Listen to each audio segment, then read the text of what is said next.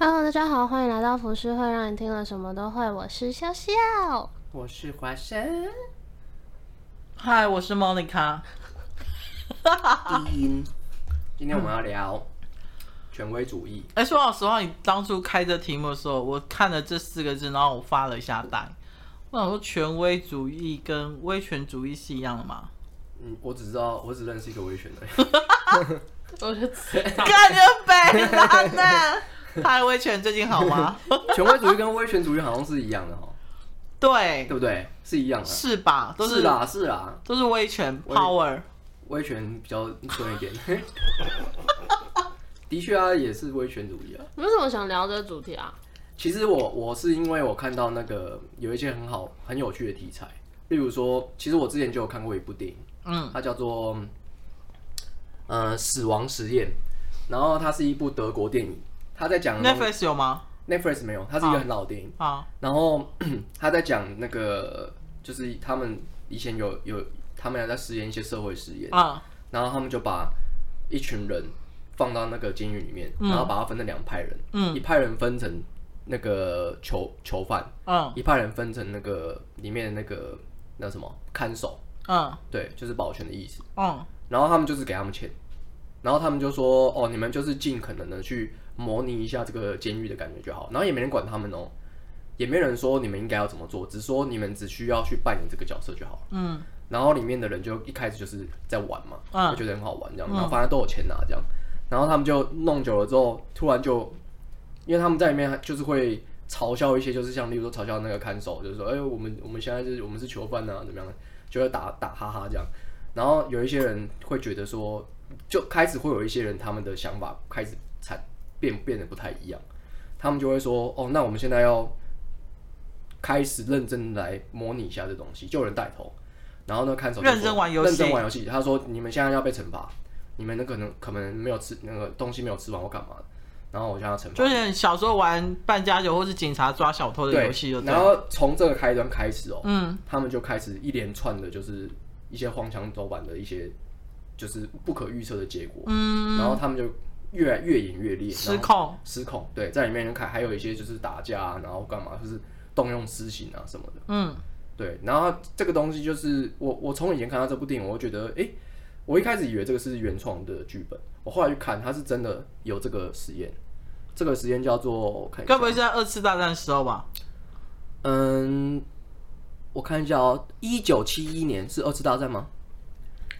美国史丹佛大学监狱实验。可是他做这个实验是为了什么？他当初只是想要做一个心理实验而已。然后我不知道他的真正的动机是什么，因为其实这个也因为他太久了，这个是很久以前的那个实验了。嗯，所以他单之前他单纯只是想要做，就是那个实验者他们是想说，就是他他其实是可以控制这些实验者，但是后来就是嗯、呃，他们就是开始就是爆炸嘛，然后。他们就说这是他们称这叫路西法效应。嗯，路西法就是一个堕落天使嘛。对对，就是他们其实在这个环境里面啊，有这种呃，应该说有这种位置的话，他们就会开始慢慢走向就是就是腐化，然后从说位阶，对他们他会就变成堕落堕落天使这样。然后他其实是说那个实验者说他其实是有办法可以控制这些事情的，但是他眼看着然后不管，嗯。电电影是这样，是这样的，就是他们看着，他是一直看着他，一直慢慢的、慢慢的、慢慢的崩溃这样。嗯，然后这个时间就很有争议性。然后我就觉得，当初我看的时候，我就觉得，哎、欸，这个，因为其实是有以前二战，因为你会说二战是因为那时候二战很多。不人道的事。对啊，又是德国。对对对对对对对，所以有很多那种就是科幻片啊，然后什么在研究吸血鬼杀小，都都是从二战的时候开始做出来。因为真的很多什么核辐射杀小的。因为我觉得你讲的就像那个那个叫什么《Hellboy》那部电影。Hellboy 是什么？就是 Hellboy，你知道那部？哦，我知道，我知道，我知道，《地狱怪客》。对对对对对对，嗯、他的他的时代好像也对对对，在二二战时代那样子。没错没错没错。但因为你讲到那个那那部电影的死亡实验，嗯、因为我觉得其实我我觉得当你应该是说，哎，该要怎么组织讲？好，反正应该是说，当你开始有这个念头，你要去做这个实验的时候，嗯，你就不是一个很纯粹想要知道结果的人。其实你应该是有一些预设立场，觉得应一定会或会变成怎么样，嗯，是吧？其实他的应该是说他在做这个实验的时候，他他在模拟这个监狱情境嘛，他其实是在做一种就是把社会的架构给弄出来，有点像是我们社会上其实还是也。也是有些阶阶，比如说警察跟平民，对对，警察跟平民。然后他想要做的事情，我我不知道他真正的目的是什么，但是我、嗯、我看到的结果是，我觉得他们就是会，例如说，像呃呃，我们如果对于这个社会的角角色认定是这个样子的话，嗯、其实你不知不觉你就会开始变成那样的人。例如说，嗯、像它里面就讲说，哦，护士会服从医生的安排嘛，然后如果医生如果开出的剂量如果大于那规定线，他们还是会开给他们。然后他们顶多会说：“哦，我不呃，如果被人家开始就是调查说，对这个这事情到底怎么样，为什么这样？嗯、然后他顶多就说：哦，是医生开的，我只是服从他命令而已。然后这种实验其实真的蛮多的，嗯、像我不知道我我不知道这个还有一个实验是，嗯，他们会找，嗯，他们会找一个，呃，就是找一批人来嘛，然后他，嗯，他会让你在房，呃，在一个房间里面，然后另外一个房间是一个，就是啊，好像是他好像是。”放老人进去还是怎么样？嗯、然后他就会去，呃，他就那个做实验那个人就会叫叫他去按一个就是加强电波那种按钮。但是他不知道另外一方是谁。他知道，他也知道加强电波会发生什么事情。嗯。例如说他按一下，他就会听到对面的房间的声音在叫，呃呃，然后他就一直叫他加强，一直叫他加强，然后然后他就然后那个他就听到对面的声音，惨叫声。呃，对，然后。他明明知道这个电压再再过到一个地方，他是会死掉的，但是他这个实验就是有的结果是，几乎所有人都服从了下面的那个人。为什么？因为他们不知不觉会被心理暗示和被这种权威者给控制住。哦，其实所有社会都是这样。例如说，老板叫你做什么事情，基本上都是这样，就是你明明知道这是错的，你还是会做。大部分都是这样。我在懂你的意思，就像我我们昨天看那部电影，嗯，就是呃，在一间学校里面，如果学长叫你去性侵一个女同学，你就是不要，然后他就会说，好，没关系啊，那你不跟我们一起玩没有关系，以后我们就孤立你。久了之后，你就会觉得，哎，我好像真的要听他们的话去做这些事情，我们才会被接受这样子。嗯嗯，我觉得这个很有趣，然后。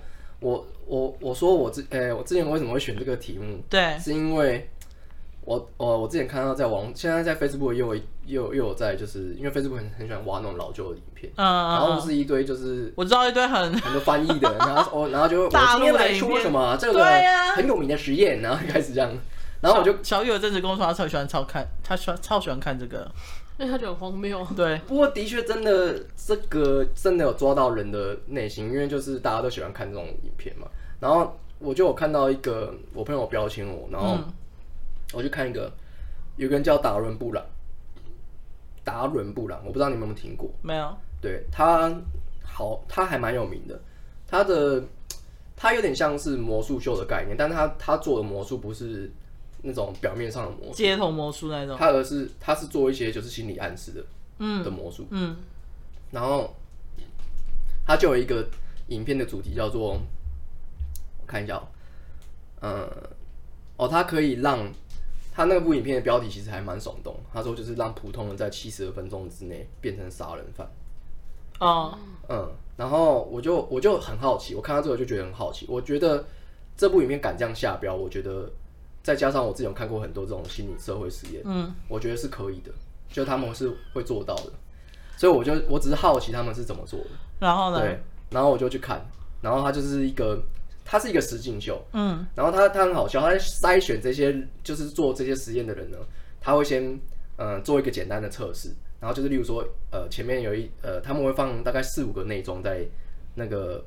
在那个一个会议室里面，嗯，然后你们他那个四五个内装就会一直站，例如说有有那个铃声敲到，呃敲到铃声他就站起来这样，嗯，然后什么声音就会就坐下来这样，嗯，然后后面的人就进来了嘛，然后后呃前面内装就开始走掉，然后他们要看就是这些人会不会按照上一个前面那几个内装的动作去做，设定就对，对，然后就每个后面几乎就是大部分都是都模仿了那个前面的内装。嗯，对，然后他用这种方式去筛选出，就是他他想要那种就是在社会的意识里面最没有意思的，他们最最最最听话的，最听话的。对，然后他们就是他们很聪明哦，他们摆明的说这是社会实验，但是他们是过好几个月才才抽出来，然后才才说你现在过来这边这样，但他也没有让他知道现在过来要干嘛。OK，对，然后所以他就是这个人呢，他就为什么他怎么把他变上来的？嗯，他花了短暂的时间，大概一个多小时而已。他前面就是用一些嗯权威式的方式，嗯，然后去暗示他、命令他说你现在就是一个。一个底层的人，你就是照做就对了，这样。然后你会因为你想要达成一个某种目的，或者是你现在的阶阶级的关系，你就会听话。比如说你是服务生，然后如果老板说：“哎、欸，你那个你头那个刚刚那个客人有那个头发掉到里面，这样，你偷你处理一下，这样，嗯，偷偷的帮我弄掉，嗯，通常你应该都会接接受嘛。他从那种最小的东西开始，哦，慢慢的、慢慢的让你已经开始变帮凶了。”已经在这间餐厅里面已经变帮凶，所以他会一直加、一直、一直、一直加强、一直加强、一直加、一一直加强，循序渐进，对，循序渐进，然后到最后他就是变，他他就是最后下一个指令就是，哦，你就把这个人推下去了，然后就真的推下去。呃，那个影片拍的蛮好的，最后他符合了那个社会道德观，那个人是失败的，但是他后来却揭露说，其实有好几个人是成功的，只有那个人失败，就其他人都成功，都推下去了。那部影片真的蛮悲哀的，好屌！我看完之后，我会觉得哇，这个他用心理暗示和一些社会的一些环境阶级，然后做到这件事情。然后他，因为他，我我觉得这些人为什么会变成杀人犯，原因是因为第一个就是他们有上面的人在顶，他们只要听话就好了。嗯，因为像是你在帮那个希特勒做事，嗯，其实你只需要服从就好了。对，那你不用，你不用过过多的个人的判断，你只需要。所以如果像这样的话，是在军队里面是最适用的。对，最适用的。其实权威主义就是要把你的人变得很平凡，然后你不需要过多的想法，你只需要听上面的 SOP 就可以。就像当兵一样。对，就像当兵一样。而且当兵他们都像我们当兵都是只有编号而已，所以你没有名字，没有名字，所以你那不是跟犯人一样吗？对对对对，他只是用犯人的这种。的这种意思。那你那时候在当兵的时候，你有曾经很抗拒或想要反抗过？不会，因为每个人都跟你一样，所有人都跟你立立那个剃平头，然后所所有的动作啊，你要吃饭啊、喝水都是一个口令一个动作。所以如果你想要跟别人与众不同，你就会受到特别的关注。对，你会被很定被定定到爆。那个在在军呃军队里面就是说是天兵嘛。哦，可能会爱整连或整营都出问题那一种。然后他们对他们最爱讲，他们最爱就是说，哦，因为你的关系，所以你害得整个营队都怎么样？连诛连诛九族那种感觉。对，然后你看，像很多那种，呃，很多像这种公司体制啊，他们都喜欢做一些竞赛类的，让你们去做竞争，然后让你们去争有有前面的名次这样，然后当这些就是公司的烂头族。其实你不知不觉就是你在服从这些权威的指令。哎、欸，你知道这种事情？我想到最近康桥事件，哦、康桥康啊康轩，你们知道康轩出版社吗？嗯。他最近出了一个、嗯、一个大新闻，你们知道这件事吗？好，反正呢，而且这新闻就是现在越越演越烈，就对，就是康轩出版社的老板董事长，他日前从大陆回来之后，他没有自己居家隔离，因为讲说我刚刚想到这个例子，嗯、所以呢。刚开始就有员工偷偷去举报，好，然后那个老板就被罚一百万嘛，他就要在家隔离十四天。殊不知那个老板就自己偷偷跑出去 骑脚踏车去公司开会干嘛？所以呢，又有一个员工他就看不下去，他就觉得你你是要害死公司的人，或者说害死台湾人，是不是？你就是乖乖的在家十四天跳好吗？所以他就那个人呢，他就把。这件事情放到爆料公社，嗯，可是他是用暗示的，然后他是用匿名的。这件事情爆出来之后呢，康轩董事长第一件事他做什么？他不是忏悔，或者是在家乖乖待着，他下达公司指令说把那个廖白抓出来。嗯，就吹哨者那个。对，吹哨者事件，哦、把他抓出来，他们就开始查各个部门最近发了什么文，你手机怎么用怎么样啊？啊，就抓到一个女的，但那女的说不是我，嗯，但我我不知道真相是怎么样，反正那女的呢就说不是我，可是那是谁？对，那是谁呢？但是因为所有的人，你你知道，我觉得这就是一个很权威主义的一个环境。当所有人都说，不管我知不知道是不是真的是你，可是我身边的人、主管都说就是你。我就跟着说就是你，嗯，然后他们就要求那个女的主动辞职，那女人就说不要，因为又不是我，我又不是吹哨者，你们有什么证据？你们有抓到我的 IP 位置吗？什么都没有，嗯，因为他们就是抓到一个替死鬼嘛，嗯，然后那女人就是死不辞职，之后他们公司开始霸凌，在在茶水间，在电梯都会，我觉得他们真的很幼稚，就是用那种 A4 纸列出，就说。你你怎么可以那么不要脸，还丢公司的脸？你到底要不要滚啊？嗯，这种霸凌，所以大家都帮忙吗？全公司帮忙，从从上到下，哦、连打扫阿姨看到他就会就说：“哎，这脏东西滚开！”这样子，顺便帮你扫走这样。对，然后他说那个女的说，她一一进到公司的时候，本来大家都在聊天，她一进去全场安静。你知道这有多恐怖吗？因为董事长说。嗯就说好，他不，他因为因为要符合劳基法嘛。如果我 fire 你，我要给你资遣费，所以我希望你自己走人就对，我就不用给你钱这样子。所以他就下达指令说，要全公司的人的人想办法弄走他，要他自己走。那个女的呢，就真的自己辞职了。但是当然把她把所有的证据都搜搜刮了，然后就开始跟媒体说，因为她跟劳工局反映，就新北市劳工局反映，劳工局就说，哦，可是你。这书面上真的是你自己离职的啊，然后什么什么这样子，然后最可怕是那个康轩文教的公关还出来面对媒体说，他说他做这件事情不止伤害了董事长，还伤害了整间公司的人。嗯，Oh my God！我觉得这件事情是非常可悲的事情。然后那女的说，反正她就是。她不知道接下来会怎么样，但是她一定会告到底，就是对。嗯，反正就是收集那些证据。但是我个人觉得他的证据有点薄弱。我觉得小虾米对抗大金鱼，没错，是有点。我目前只看到他在、嗯、呃东升，还有一些一两个新闻台被访问这样。但你相信我很，很过没几天之后，一定不了了之。嗯，因为又是国庆，然后最近中共飞机又一直来，然后又有其他社会新闻啊，好恶心哦！这种东西一定是不了了之，因为他只有一个人，然后他的关注度又不会其比其他的的社会新闻。没错，这比较会像是我们现在这样茶余饭后聊的话题。他不会有真正的社会正正义了，这个东西没错，你一个人是争取不到。就是想要你，就是可能有，也许会跟你今天聊的权威主义有关，嗯、就是。当一个主事者、一个领导者，他下达所有、释放所有的讯息，就是把吹哨者抓出来，把他赶出去。嗯，真的是全公司集体动员呢。你相不相信那些人呢、啊？他们底下有一些人，呃，霸凌的人，如果你到时候被，例如说被其他的人道德制裁，嗯，假设啊，我假可能不会有这一天，但是假设有这一天的话，嗯，他们一定会说。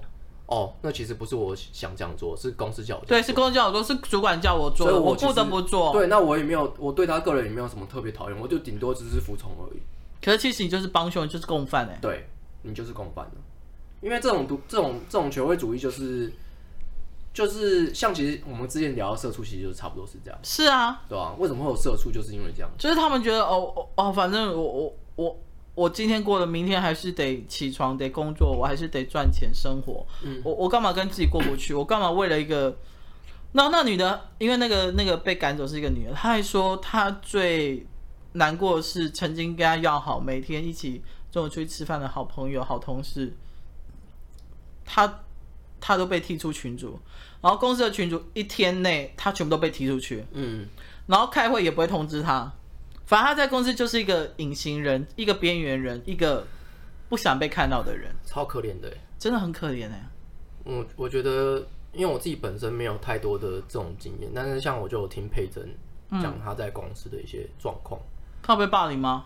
没有啦，但是他就是很常会有这种老板下达的这些种指令，然后逼得大家都必须要做出做出这样的反应，就是违背正常原则的事情。对。然后大家很奇怪，当老板下达这样指令，你这个人好像就是没有正常判断一样，你就必须你就会被设定成哦，我就是要去做的的。对，因为你不做的话，就是你就是反叛呐、啊，你就是在这个你就是对不起公司，你就是对不起老板，你就是你就是不服从我。他没有任何的逻辑哦，只要老板下达这个东西，不而且不会有人去质疑他，就是正常来说，应该就例如说，好像劈腿这种事情，大家都会去想。呃，有些人比较客观的会去想说，哦，那可能是你对他不好啊，或怎么样，就是可能会有这些讨论。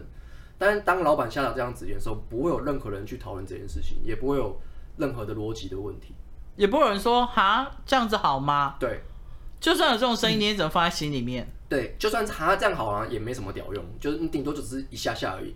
你后来就会被所有的公司的 SOP 政策啊、奖金啊、惩罚啊、连坐法啊，什么东西全部都一起下来，你就会开始慢慢的被这些环境改造，变成这样的人。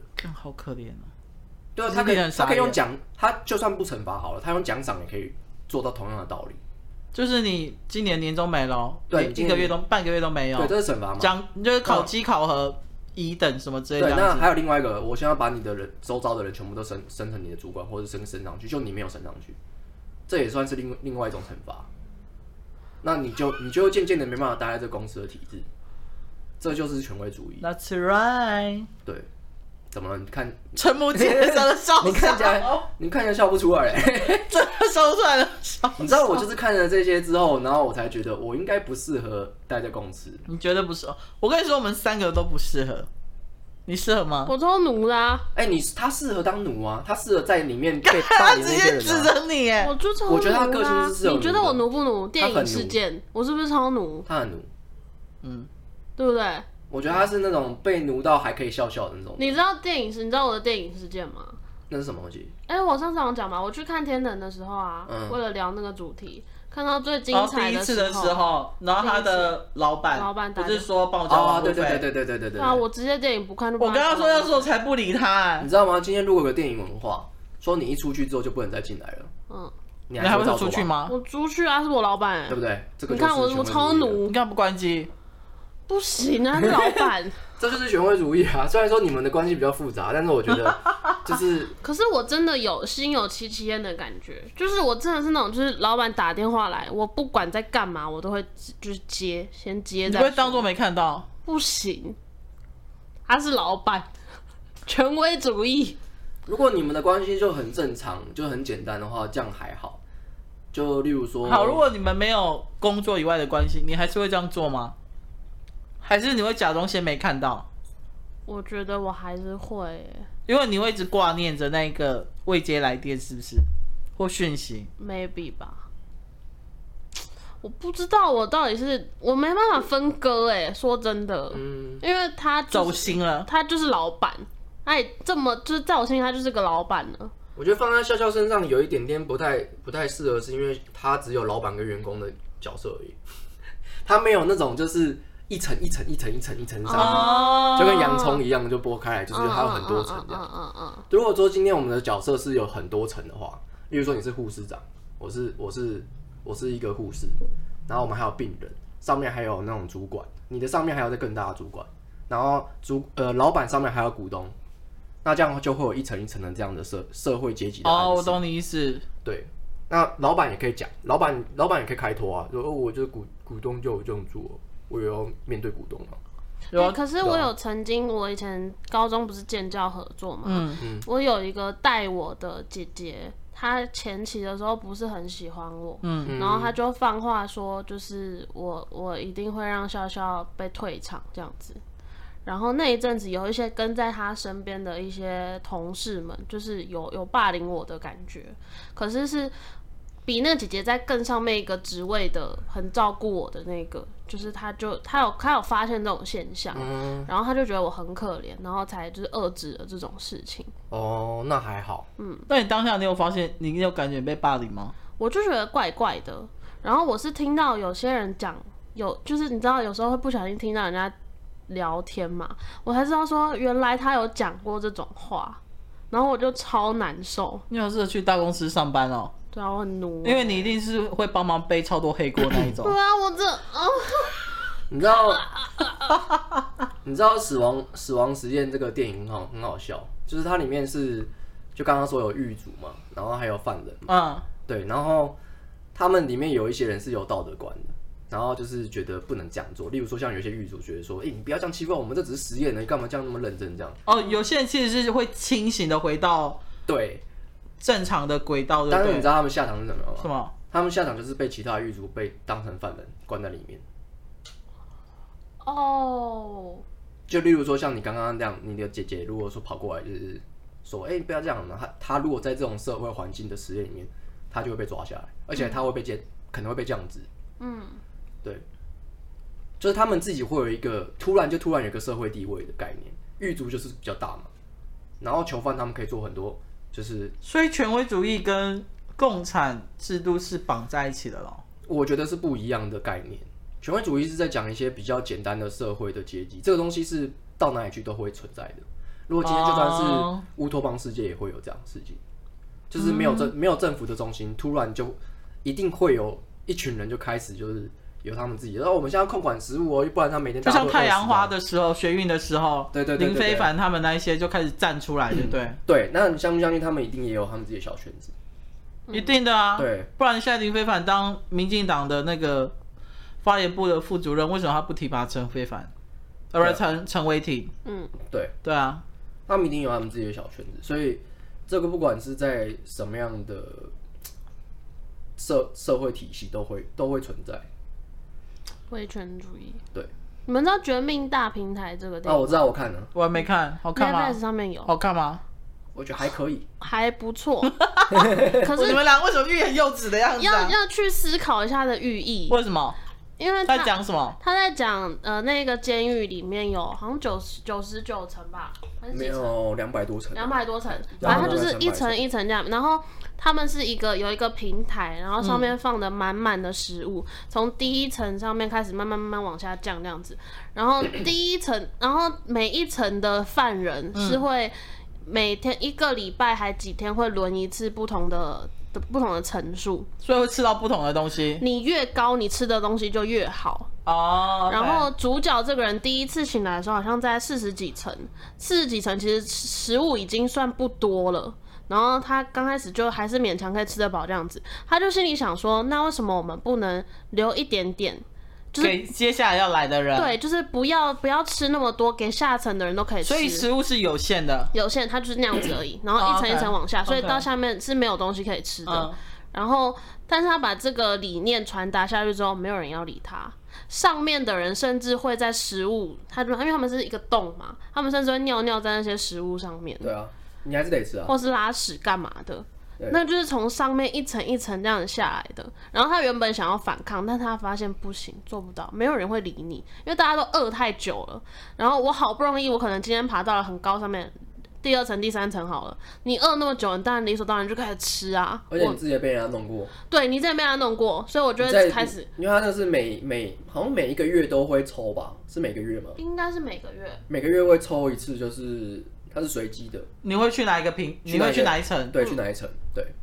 然后，然后就是你不可能永远都待在好的层，所以你只能把握在好的层的机会的时候吃饱，因为你也许下一次你直接掉到两百层也不一定。所以有可能有人会被活活饿死，对，被饿死，然后你的狱友就会就会吃你的尸体这样子，所以越下面越可怕。干好嗨哦！我今天晚上会想看这部片，但我觉得你不会喜欢他的结局。为什么？我觉得他结局还好，他结局很开放，很迷幻。然后我自己是觉得蛮一般的，就是蛮看看结局啊。我觉得它过程和整个概念都很好，所以是头重脚轻的概念，有一点，有一点，有一点。嗯，那没有看过？好，这因为我这跟 James 没有关系。你没有看过《消失的情人节》吗？这部国片没有。好，最近去看，我也我也觉得他这个头重脚轻。我觉得陈奕迅导演，我觉得很希望以后结局不要拍的那么那么快。陈奕迅去导的，对，是陈奕迅。我很喜欢他，你们会去看哦。我跟你说，就是我觉得他的故事概念跟节奏剪得很好，可是他的结尾，我会觉得，哇呦呦呦呦呦，就是花了。陈奕迅最好的就是中破财啊，对，他后面的那个一个傻瓜村就还好。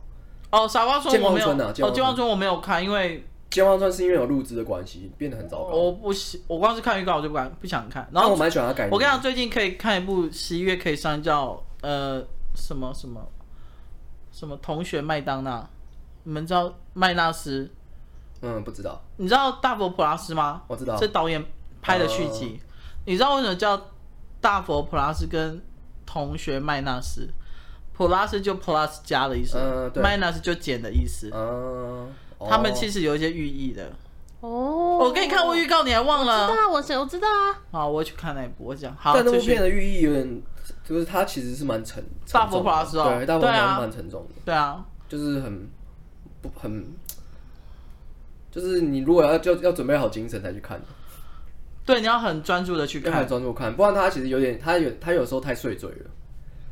对，那好好好，回到回到题目上，我只跟你们讲这部电影而已。好，嗯，好，反正呃，后来那个死亡时间还有人死掉就对了。你说有囚犯死掉，因为他们就是有暴动，因为囚犯不可能会被在在待在最底层的人，就像你们刚刚说的那个那个什么那个女职员一样，她你会想要反抗吗？对啊，对，但是这种人是呃，因为他这个囚犯的概念是，他们起码底层都有一群囚犯，所以他们一群囚犯会一起同仇敌忾，所以他们这一层这个底层的阶级，他们就会产生革命。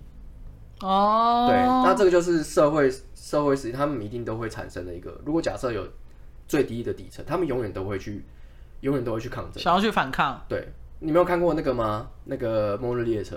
有，我有看过《末日列车》就是这样概念。我只能说他影集很难看，拜托不要看。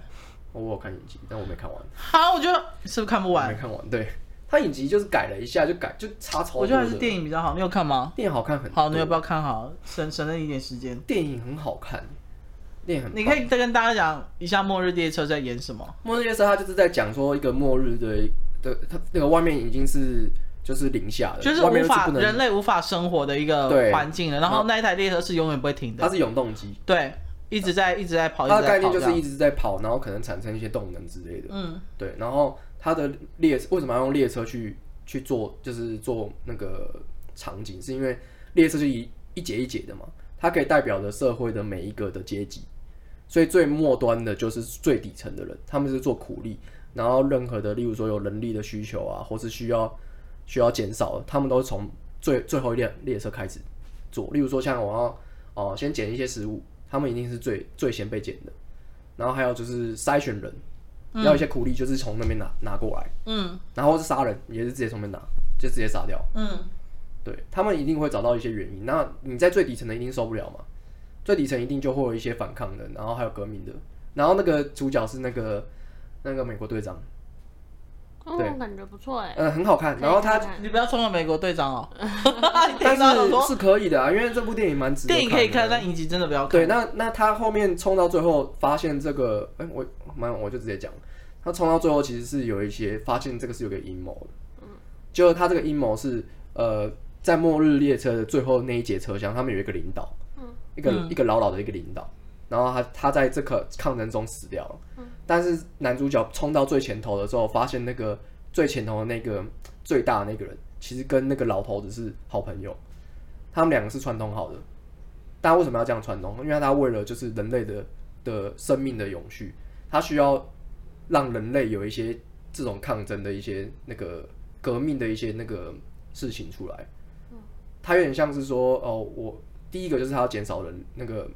他在抗争的时候，会有人就是一堆人死掉嘛，对。然后他另外一个就是让他们有有动力这样去做，哦、不然就会懒了。对，就会安逸了。大大概的概念是这样，它还有更深的含义啦。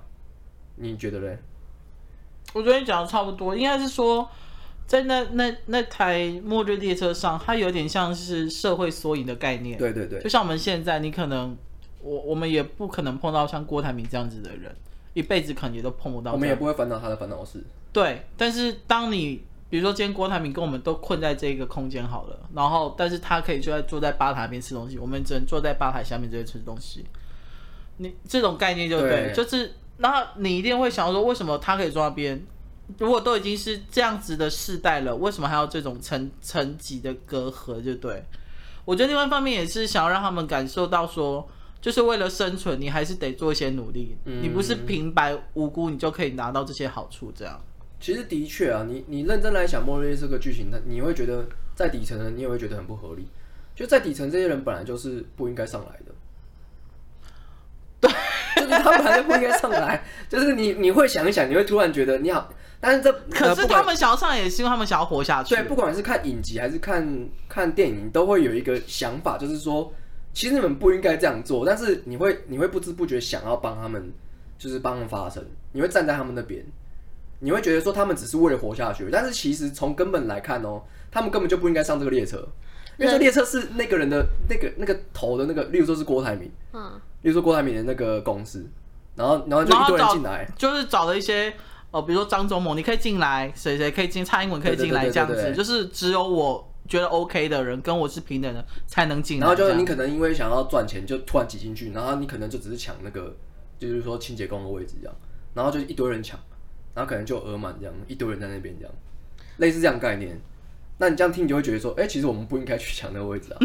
但是这个如果关呃牵扯到就是你的生死存亡和人类的，我我觉得人类对于生存的渴望啊，应该是这样讲。对，对，对，对，对，对，他们就会觉得说，没有，现在已经是末日了，这个列车应该是大家所有的，你应该也要够重视我们。影集其实有这样的感觉，对哦，但是你有发现，就是 even 是世界末日，还是有阶级的存在。对对对对，到最后一刻都还是有。我觉得电影讲的很好，然后影集把它更白化一点，然后你就会觉得说，这些人根本不该不该在那边这么烂挪啊，你 就去死啊！真的，你因为影集它把它讲的很白，然后不像电影这么有。但我觉得影集好脱戏，我真没办法哎。我还是因为本着对于末日列车的爱，还是有看了一下。因为我真的太爱《末日列车》，而且因为《末日列车》他导演是一个韩国导演啊，是啊，他导演是上流社会的导演哦，难难怪我觉得寄生啊，寄生上流不是上流社会，寄生上流，寄生上流，难怪我觉得很耳熟。对对，对，你回家可以把这这部片找出来，非常好看，那必须看的哦，非常好看。然后他其实就在讲这个这种就是就是在讲社会阶级的东西，然后你就会觉得其实我们真的蛮可怜的，我们从头到尾都一直被人家玩弄。你说底层的人吗？嗯、底层人从头到尾都被这些权威者玩弄。哎、欸，可是你们知道现在不是贫富不均很严重吗？嗯、就是有研究，是研究吗？随便啊，反正就是你就算把现在世界上全部的财产平分下去，过没多久还是会出现贫富不均。对，为什么？这件事情是不会改变的。嗯，为什么？因为。大家钱都一样的前前提情况下，有些人就是懒惰啊，他就是啊，我有钱了，我我就我想要再钱滚钱，对，我不用工作啊，我就这样就好。那总有一天你钱会花光。那有些人就是还是会拼命，我想要再更多，然后他的钱就越来越多，越来越多，越来越多。哦，所以贫富不均是不是一个可以被制止的现象？对，其实我、嗯、我我那我以前很喜欢看，其实现在也是，然后喜欢看一些就是末日题材的东西，就是因为他们会体现出一些。他们自己人类自己会有一些社会制度的东西，还有贫富贫富不均这件事情，他们会自己去分配。嗯，例如说，假设哦，哦，我们把一百名杀人犯丢到一个岛上面去，嗯，然后他们全部杀人犯哦，他们都有暴力倾向，但是他们一定会有阶级，嗯、一定还是会区分出真的最强的人和真的最弱的人。当然，当然，对，就是他们还是会，你不管做多少努力，其实这个社会阶级的东西都会出来。嗯。其实钱你把它想成是食物的话，就可就可以很合理的去想，始终都是这样子的，对，不会改变。食物都永远都是在权威者身上，嗯，然后由他们去分配，然后他们都会制定出一些规定，然后规则。例如说好了，其实很简单，这东西你听起来你也会觉得很合理哦。假设如果你今天到一个莫呃岛上，然后你过去的时候，已经有一群人在那边了，然后他们很好声好气跟你讲说啊，你们是新来的，对不对？来，那你们先来这边，这边是新手营这样。那我现在先给你们每个人任务。那这个东西吃的，你们先吃吃看这样。你吃完之后，哦，我好饿，我吃。然后吃一吃之后，你觉得哦，他们人好好给我吃东西这样。然后你吃完之后，你就就吃饱了，然后就会说，哦，我呃这个东西是先给你们吃的，你们之后就要知道，这东西不是免费的，你每天都要做工作，然后来换吃的。你不知不觉就变成这个阶级里面的其中一份子。然后上头叫你叫你做什么事你就做什么事，因为你为了要吃嘛。你未来要就是活在这边，为了不要被赶出去这样，所以他们就你就会不知不觉变成里面的人。其实它就是这样的概念。然后你可能也会想要上位。如果你例如说，我不小心就是被里面的高阶的人，然后就是就是相中这样，看上潜规则，对，看上潜规则这样，然后他就给你多一点食物，或是带你去做一些就是嗯更享受更好的东西，然后你只需要做一些小聪明就好了。你一定会去，你一定会，你一定会跟着他吗？当然啦，对，甚至叫你做一些违反道德的事情。但是如果今天是在一个岛上的话，你会，你不会觉得这个是违反道德，因为这个道德是这个岛上定的。比如说杀人，你在那边杀人不会被谴责，但是你做错事情，你还是不能乱杀人。但是杀人变成是一种呃，不会像我们现在这样这么这么重的一个刑罚，那你可能就会去杀人，就很像是你在这间公司里面，其实他们会有一个自己的制度。但有时候我在想，权威主义，靠背，权权威主义，它是不是也是为了有一个，呃，应该是说维持现状的一个安全跟舒服的状态，所以才会有这样子的东西跑出来。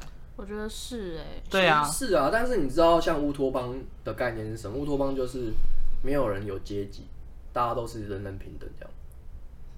我不相信这种东西。可是就有点像是男女平权的概念。明白 乌托邦才是真正会造成毁灭的一个社会现象。所以他一直都没有真正的，没有没有真正的乌托邦吧？没有任何一个国家是乌托邦的，没有。人安安逸了，就是毁灭的开头。对，嗯、那这个就要讲到老高之前也是 二十二十五号宇宙，哎，二十五号宇宙。你知道吗？你知道但是这个实验是真的哦，是真的有的。What's that？呃，它总共有呃，我我我没有记得完全的资料，但是它好像放了。两千只老鼠嘛，在里面。刚开始先放八只，哦，八只而已。到后面全盛时期，他们自己繁衍出变成到两千只。嗯。可是他们他们就是造了一个地方给老鼠吃的空调什么，然后没有任何的天敌这样子，让他们去进行繁殖。然后，但是他们原本预计那一个地方可能可以繁殖到六千只的老鼠。嗯。可是到了两千还是？它食物和水都是够的，对，都是充足的。六千只的。但到了两千还是四千的时候，突然停下来了。然后就急速的下降，他们开始就不工作啊，不做事情。你说那些老鼠吗？对，那些老鼠就不不做事情，然后不不不生殖，然后甚至有一些老鼠就是很顾自己的那个，就整天在洗澡这样，整天一直在洗澡。然后如果你碰到它，就它就开始暴走，然后开始攻击同类，吃就是鼠吃鼠这样子。对，然后所以才会开始急速下降。等到他们这个时间好像维持了几五年吗？我好像是，我有点忘记了。忘记几年，反正就等到最后一只老鼠真的死掉之后，他们完全没管，就是提供食物那些而已哦。但是这一个老鼠社会就自然而然五年之后自己就灭亡了。嗯。然后他们追究的根本原因是因为他们没有动力，他们不需要工作，他们不需要干嘛，不需要竞争，他们就有食物。对。然后他们甚至就是在从原本的八只，他们会生产出很多，因为他们那个地方很大。嗯。然后他们甚至还有就是家族，就是例如说这个家族比较势力比较大。然后老鼠是一种，它算是一个社交型的动物，所以他们会有那种就是家族对家族的，然后他们就会有一个势力在，就很奇怪，很很像黑帮这样，很好笑。对，但是你去观察黑猩猩，他们也有这种社会形象。只是说黑猩猩太像我们，所以比较少人会用黑猩猩去做这种实验，大多数都是老鼠。而且就是大老鼠家族会越来越壮大的原因，是因为母老鼠又特别喜欢跟这种大老鼠家族的公老鼠去交配，小家族的他就不理他们，看都不看。他喜欢黑帮家族，对对对，我喜欢卖盐酥鸡家族，他就是喜欢势力很大这样子。所以你说什么？我们什么？呃，我们大家。喜欢那种就是没有权利啊，然后与世无争的生活是不可能的。就人类的本性来说的话，就是很符合这个实验。以人类的本性来说，oh. 就是可能会有几个啦，可能会有一两个，但是你绝对不会是这个群众的潜意识。他们会有一个集体潜意识。那集体潜意识就印证了人类的集体潜意识其实是这样的概念，所以才不会有真正的乌托邦。哦。Oh. 对，如果我人类似乌托邦的话，很有趣。这这故事很有趣，你就查二十五号宇宙就好，你不要看老高，你不要看老高，你就直接查这个，对，你就查这个东西就好。你自己想想看，如果今天这个大自然啊，大家都不用不用卖力工作的话，那是怎么样？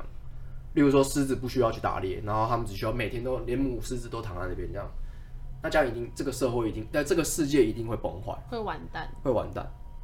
而且最有趣的是，他们最后因为那一个老鼠社会结构崩塌了嘛，嗯，他们有事前先拿了几只老鼠出来，然后在整个实验结束之后，他们就重新又放了跟几只正常的老鼠这样放在一起。他们发现原本那个社会的老鼠就是完全不理新的新的老鼠，嗯、那些老鼠可能对他们有兴趣或干嘛，他们也是直接咬，直接就打架这样子，就是他们只在乎自己。已经就是心态已经变成这样子，心态崩坏。嗯，你不觉得很不可思议吗？因为这个这个实验室以前就有，其实不止老高讲，很多人都讲过，老高只是再再一次再拿出来而已。好奇妙哦！那这实验是蛮久以前的哦，蛮久以前的实验。他好像说这个实验当时有造成一定程度的恐慌。对，有什么恐慌？这是末日的一个，对啊，末日警示啊。末对啊，它是一个警示哎。就会来就是会来吧，你就先杀了对方再说啊。但是现在不会，他说先把室友先捅死再说。我们只有这个只有一次的机会，哎，只会只会发生这样的事，就是就是世界末日的时候，例如说，呃，中共来打我们，或是我们现在就是气候的变迁才会变这样。不然的话，我们现在的这个社会阶级，只要有社会阶级在，应该都不会发生这种事。可是他有举例，他说其实日本现在蛮像，哦，因为疫情关系吗？呃，因为人他们的地小，人口密度又大，然后人均人均的所得是平均的，嗯，所以其实他们没有什么太大的压力，所以日本人都很冷漠。所以换了首相啊，我觉得是首相问题，有可能安倍晋三冲他小，可能呐、啊，但是。日本人也是，对啊，他们就会变成说每个人都很冷漠这样，嗯，他们都不管对方死，不管对方死，我只需要活在这个世界就好了。哦，这倒是我只要活在这个社会就好了。去日本有你你们有这种感受吗？去日本有啊，我觉得日本好冷哦。我都觉得还好哎，我觉得观光客来说的话不会，是因为他们我们不了解他们文化嘛，所以他们还是很有礼貌。我们会觉得他很有礼貌，但是你不不知道他们其实这个都是都全部都是包装，而且是有点像北韩那种训练好那种小孩子在那笑，咦这种。你看北韩小孩子不都这样笑吗？啊好啦，你看北韩就是被训训练出这样，这种可怕。哦，这倒是真的啊。对啊，所以我觉得你觉得日本很冷漠。我觉得超冷漠，我是感受不到，但是我听朋友讲就是他们都他们对。哎、欸，我要跟你们讲一个例子。好好，我发生什么事？我真的觉得我呃第二次去日本的时候，我跟小玉刚出地铁站要去那个饭店，嗯，突然看到一个人跑超快，然后从地铁上冲出去，然后我们想说到底是干嘛？我们走到外面的时候，发现好像他的钱包被偷了。然后嘞，追他的就是钱包被偷的那个人也没有叫，他就这样一直追而已。然后旁边的人都在看，没有人要帮他。因为他知道叫也没有什么用，我就觉得好可怜哦，超可怜的。你知道日本还有一个现象是咸猪手，你有看过一个电影叫《咸猪手事》？咸猪手事件簿，就他们因为太常性骚扰这件事情，所以基本上啊，你你只要在那边被人家叫说啊，你性骚扰，你通常都会被定罪，没有任何的，大概九十几趴都被定罪。你说？男性都会被定罪，对方嗯，大部分当然是男性啊，我不知道女性的比比例是怎么样，但是男一定大部分都男性嘛。然后之前就有一部电影就在讲这件事情，就是他也他可能是被误会，或者是那女生可能只是觉得，有人在碰他这样，所以也没有那个那件事情也没有告诉我们说是是不是真的有人摸他还是怎么样。但是那男主角确定就是没有摸他，然后他还提出各种的可能性和证据哦，然后怎么样，但是最后他还是被定罪。就是这种事情啊，你你在日本发生啊，你就是一定会被定罪。只要他讲说你性骚扰，他跟你没有什么关系。所以如果我看你不爽，我看你太丑，我也可以说你。那当然不会有这个人一直去滋事。例如说你有前科，你就一直去告人家性骚扰，你一定会被被揪出来嘛。你一定会被在查案说，哎、欸，这个人一直在告人家，一直在讲性骚扰，应该是可。但是如果今天你是第一次讲，然后跟这个人完全不认识，通常都一定会一定一定是支持你，因为你没有任何理由去弄他啊。嗯嗯，对啊，嗯，你就算看人家不爽，就是长得丑，你也不可能一直弄吧？可以讲叶公啊，但重点是我认识他，哦，我派一个人去不认识的去弄他。你的笑容，你刚刚的笑，你发出了莫妮卡笑。哎、欸，我刚刚因为我真的忘记他长怎样，然后我查了一下 Google，我跳出来第一个就是什么爆料 P 五人什么之类的。你就看他的新闻，就这样，就长那个样子啊，你就知道他这个人怎么样。猥琐，对啊。圈圈，好好好好，不知不觉就讲完了。对啊。那那我们做个结尾。那笑笑，你觉得，反正乌托邦这个世界是不可能存在的。嗯，不可能存在。那，那我们这种威权主义的社会环境也是不可能消失，对不对？对，我觉得一定，如果人想要努力，想要上位，一定都是得听从上级，你才能再更上去。所以你知道，你看，你如果站在前面的人。多多么的享受。就像我们老板一样打通电话就有人帮他交往还有那两个字的歌手想要好谢谢大家谢谢大家听这一集谢谢。姐妹洞好吃哦。